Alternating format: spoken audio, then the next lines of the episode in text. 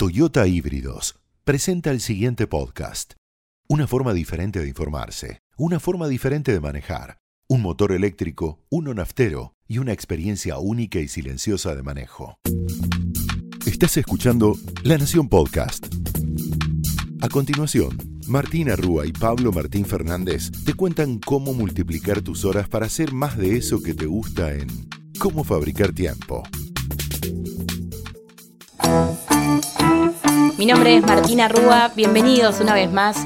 En el episodio pasado vimos cómo poner a jugar a la tecnología a tu favor, que no sea ella la que maneja las horas de tu día, sino que vos puedas ver qué haces con las notificaciones del teléfono, cómo haces justamente para que la tecnología te rinda a vos y no que seas vos el que le rinda las cuentas a ella. En el episodio de hoy vamos a hablar un poquito de los hábitos y de un mal hábito que creo que ustedes tienen, porque nosotros lo tenemos. De hecho, 9 de cada 10 personas en el mundo tenemos este mal hábito que tiene que ver con esto de demorar las cosas que tenemos que hacer. ¿Te pasa, Pablo? Me pasa todo el tiempo. Y eso tiene un nombre, que es difícil de decir, y lo vamos a decir en un podcast, que es procrastinación. Procrastinación. Con una R ahí rebelde en el medio. Así es, procrastinar tiene que ver con esto de demorar las cosas que tenemos que hacer hasta último momento. Uno piensa que está, no sé, teniendo un momento de ocio, de descanso, que está tirado en la cama. Dice, bueno, veo un capitulito más, uno más y después arranco. Pero es un falso ocio. Eh, realmente puede ser más costoso de lo que creemos esto de demorar lo que hay que hacer.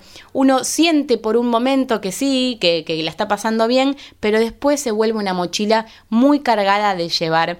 Eh, y por eso queremos hablar de este tema. Sabemos que te cuesta arrancar, hay un montón de cosas para hacer y parecen muchas, pero te prometemos que si vas de a poquito se pueden lograr. Sí, o sea, el, procrastinar, ¿qué tiene? O sea, nos pasa Primero que a muchos les pasa o les pasaba cuando estudiaban también, ¿no? No es solo del trabajo, la típica... Totalmente. ah, tengo que estudiar para este examen, bueno, me pongo a ordenar la cocina. No pasa solo en el trabajo. Entonces es algo que en general, y esto es lo interesante que descubrimos, en muchos casos oculta otra cosa, ¿no, Martu? Exactamente, puede ocultar algo mucho más profundo. Esto lo descubrimos entrevistando a uno de los especialistas globales, Pablo. Él se llama Pierce Steele. Eh, lo pudimos entrevistar hace unos años para Home Office, un sitio que, que tiene Pablo. ¿O no? Sí, sí. Homeoffice.com. Para los que laburan en casa, si vos sos freelance, no dejes de entrar a homeoffice.com, le hacemos el chivo. Sí, es verdad. Y eh, pudimos entrevistar a Pierce Steele, este hombre que escribió un libro muy interesante que se llama The Procrastination Equation. Él dice que es un procrastinador crónico en recuperación. Así que si él pudo, si nosotros pudimos, vos también podés. Y lo que dice es que a veces esto de demorar las cosas tienen que ver con un síntoma y son síntomas de algo más más importante. Procrastination is about following through on what you intended to do. So if you're doing Facebook, if you're checking your email, when more important stuff is on your plate, that's procrastination. Nos tenemos que empezar a amigar con una idea que en principio parece que va anti todo lo que uno cree que está bueno, como ser creativo, hmm. eh, ser canchero, bueno, voy resolviendo las cosas. No. Hay que empezar a amigarse con la idea de eh, generar hábitos, de generar rutinas. Vamos a trabajar esto en, en este episodio ¿Por qué? Porque vimos, trabajando para el libro y también para este podcast, que la verdad que la mayoría de la gente que, a la que le va bien logra armarse una rutina diaria, logra tener hábitos que son constructivos. Y eso no significa que después no tenga un ratito para ser creativo, pero hay que encontrar el momento para hacer lo que tenés que hacer y el rato para pensar ideas, pero hay, hay un montón de cosas que uno no quiere hacer en el día a día que las tiene que hacer, desde cosas administrativas o más. Sí, de hecho, ser creativo no creo que sea antagónico a tener hábitos. Ya lo vamos a ver, hay un montón de, de, famosos a nivel global que tienen un montón de hábitos, muchísima gente exitosa con la que nos cruzamos y trabajamos que tiene el día eh, por bloques, que tiene un montón de hábitos y que de todos modos es creativa. Entonces, esta idea de Pablo, ¿no? De amiguémonos con la rutina. Y para amigarnos con la rutina tenemos que tener hábitos. ¿Qué es un hábito? Bueno, un hábito es cuando uno tiene una acción que la va repitiendo y se hace piel, se hace una cosa de todos los días. Pero esto lleva algo, muchachos, no tan fácil de tener, que es perseverancia. Sí, mucho tiempo. Mucho tiempo porque para adquirir un hábito necesitas entre 20 depende del paper que elijan, porque les puedo asegurar que leímos muchos papers sobre hábitos, entre 20 a 90 días de perseverancia. Sí, nada de un día para el otro, nada de lo hice esta semana, entonces siento que funcionó. Esto que, que nos, que nos genera, ¿no? Nos genera esta idea de que, de que hay que seguir, hay que perseverar, y ya vamos a ver por qué eh, hay un par de aliados para avanzar con esto. Pero hay que amigarse con la idea de que hay que mantener una, idea, o sea, esto podemos dar varios ejemplos. Eh, salir a correr, eh, contestar los mails a la mañana, em, decidir hacer una llamada importante al comienzo del día. Lo que sea, y hay un montón de apps para esto también. Sí. Lo que sea, tenés que repetirlo por 20 a 90 días para que se te haga carne, para que lo incorpores. Si lo haces 5 días, no te va a funcionar. Claro, ¿cuántas veces intentamos las cosas dos, tres y decís, chicos, lo intenté cuatro, cinco veces? ¿No te parece que ya está? Bueno, todos los papers que hemos descubierto al respecto dicen que como mínimo las cosas hay que intentarlas 20 días para que se empiecen a ser habituales y muchos necesitamos 90 y nosotros desde la práctica les puedo asegurar que a veces necesitamos mucho más. Yo salgo a correr hace como cinco años y no se me hace hábito. Siempre me cuesta cada vez que salgo, pero cuando volvés hay un premio. Y esto es lo bueno de los hábitos, porque no necesitas eh, adquirir muchos buenos hábitos para ponerte en marcha ocurre algo que se llama efecto dominó. En el efecto dominó, la buena noticia es que si vos adquirís un buen hábito, vienen atrás de él, como si fuese una cadena, otros buenos hábitos. ¿Cómo es esto? Imagínate que salís a correr, como decía Pablo, eh, son las 7 de la mañana, le pusiste mucho el pecho a la situación, te pusiste la zapa, saliste a la calle es muy posible que cuando llegues a tu casa desayunes liviano, estés contento, hayas liberado endorfinas, te sientas bien con vos, puedas encontrarte con tu trabajo de una manera mucho más amena que si no lo hubieses hecho.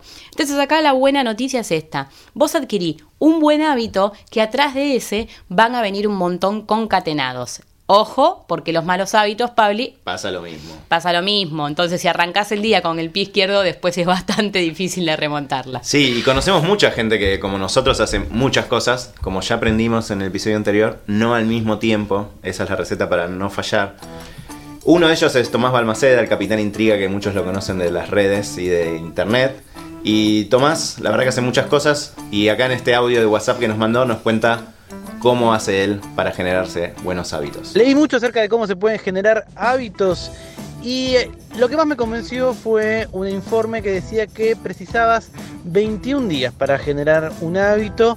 Yo creo que eh, en ocasiones esos números, esas fórmulas tienen una, fuerza pregnante en la cabeza de uno, así que lo cumplo. Cuando quiero, no sé, empezar a hacer algo o quiero ponerme las pilas con escribir eh, algo extenso, trato de eh, que sea todo basado en hacerlo por 21 jornadas y ya a partir de las 22 me relajo porque sé que es parte de lo que hago diariamente. Martu, ¿y cómo hace Seinfeld? Bueno, es una buena pregunta. Hablamos acá de Tomás, pero hay figuras globales que tienen hábitos, como te decíamos. Hay un método que les queremos contar que a nosotros nos sirve mucho para hacer las cosas de todos los días. Mientras nos escuchas, agárrate un calendario y agárrate una virome porque es lo único que vas a necesitar. Mira un calendario donde puedas ver todos los días del mes y agarra una virome y empezá a tachar ¿Cómo? Te cuento cómo lo hacía Seinfeld. A él le preguntaron, ¿cómo haces para hacer tan buenos chistes? Y él contestó, bueno, durante todos los días, practico durante dos horas, me quedo con los dos mejores chistes y los demás los desecho. No puede ser eso nada más. Y él decía, sí, ¿sabes qué pasa? Que yo no quiero romper la cadena. Cuando tengo los dos chistes, voy y tacho el día como diciendo este día está ganado. Y recién ahí hacía esa cruz. Por eso hay este método que se llama el método Seinfeld o no rompas la cadena, es tan útil. ¿Cuáles son las cosas que vos querés hacer para que este día esté ganado como Seinfeld tenía el día ganado cuando escribía dos buenos chistes? Puede ser tocar la guitarra, escribir un mail importante, pasar 15 minutos eh, de calidad con tus hijos, pasar 30 minutos de actividad física. ¿Cuáles son las tres o cuatro cosas que vos querés hacer para que tu día esté ganado? Obviamente lo podés hacer con el calendario y la virome, pero también lo podés hacer con un montón de aplicaciones. Sí, hay apps como, no sé, Coach.me, eh, otra que ya nombramos que se llama Vítica, que te permiten generar esta idea de... Vas a sentir la presión en realidad de que si no lo haces, decís, ay, yo no puse en la app que, lo hice hoy. Pues parece medio tonto, ¿no? Pero en realidad funciona y te va a hacer que hagas ese plus para lograr no romper la cadena, como dice este. Totalmente. Primero no le querés fallar a vos, después no le querés fallar a la aplicación. Y un tema importantísimo es que estas aplicaciones muchas veces eh, tienen comunidad. Entonces hay gente mirando si vos lo lográs o no. Y más de una vez me ha pasado, por ejemplo, cuando salgo a correr, que pongo la aplicación hasta que no llego a los 5 kilómetros, no paro porque no quiero que la aplicación me diga corriste 4. Quiero que me felicite que corrí 5. No solo la app, sino que cuando yo publico que corrí 5, toda mi comunidad empieza a decirle a decirte me gusta, vamos Martu. Bueno, todo eso genera algo importantísimo a nivel químico, a nivel cerebral, que a nosotros nos pega muy bien y hace que sigamos adquiriendo buenos hábitos. Sí, y algo que también recomendamos hacer cuando tenés decidido incorporar un hábito es comentarlo. O sea, cuando uno lo exterioriza, no solo a través de una app, como, como dice Martu, que también lo recomendamos, decíselo a tu pareja, a tu amigo, che, voy a hacer esto. Siento que esta vez lo voy a hacer en serio. Y le das para adelante y va a funcionar. Porque es, mucho más probable que puedas avanzar si ya se lo comentaste a Totalmente. Te si sentís tenés- presionado. Te sentís presionado, amorosamente presionado, en el mejor de los casos. Pero que los demás sepan cuáles son tus búsquedas suma muchísimo, porque ya no es solamente una labor tuya, sino de las personas que te quieren ayudar. Vamos a compartirte una técnica también que sirve mucho. Recién hablamos de Seinfeld, que está muy buena y la podés ya mismo poner en práctica. Ahora. Acordate que adquirir un hábito lleva perseverancia, no es de un día para el otro. Por eso también siempre con Pablo decimos, si un día no sale, no pasa nada. Sí, sí, o sea, como, como decíamos, y vamos a repetir cada episodio, esto no es de un día para el otro, te vas a equivocar, vas a volver para atrás, no importa, vas a avanzar cada día. Vamos con un nuevo método. Este método se llama SMART, como inteligente pero en inglés, y lo que propone es que vos hagas cosas realizables. Y esto es clave, chicos, porque cuando uno se pone metas inalcanzables, se frustra muy rápido. ¿Cuántas veces decimos, bueno, quiero, eh, un, quiero un nuevo hábito y quiero adelgazar 10 kilos para dentro de 10 días? O quiero correr una maratón y ni siquiera salgo a caminar. Bueno, esto es una trampa que realmente baja la fuerza y hace que no puedas adquirir buenos hábitos. Este método SMART, te cuento cómo es. Dale, contame. Un ejemplo, por ejemplo, a ver, yo quiero ir más al teatro, ¿no? Eso sería algo ese específico, algo bien específico. Vos querés, eh, queremos ir con Pablo más al teatro, entonces decimos que sea específico, no, me quiero divertir más. Es muy distinto. Exacto, quiero salir más. Tiene que empezar a ser específico. Totalmente. En tu caso puede ser, no sé, ir dos veces al cine, lo que te guste, pero bien específico.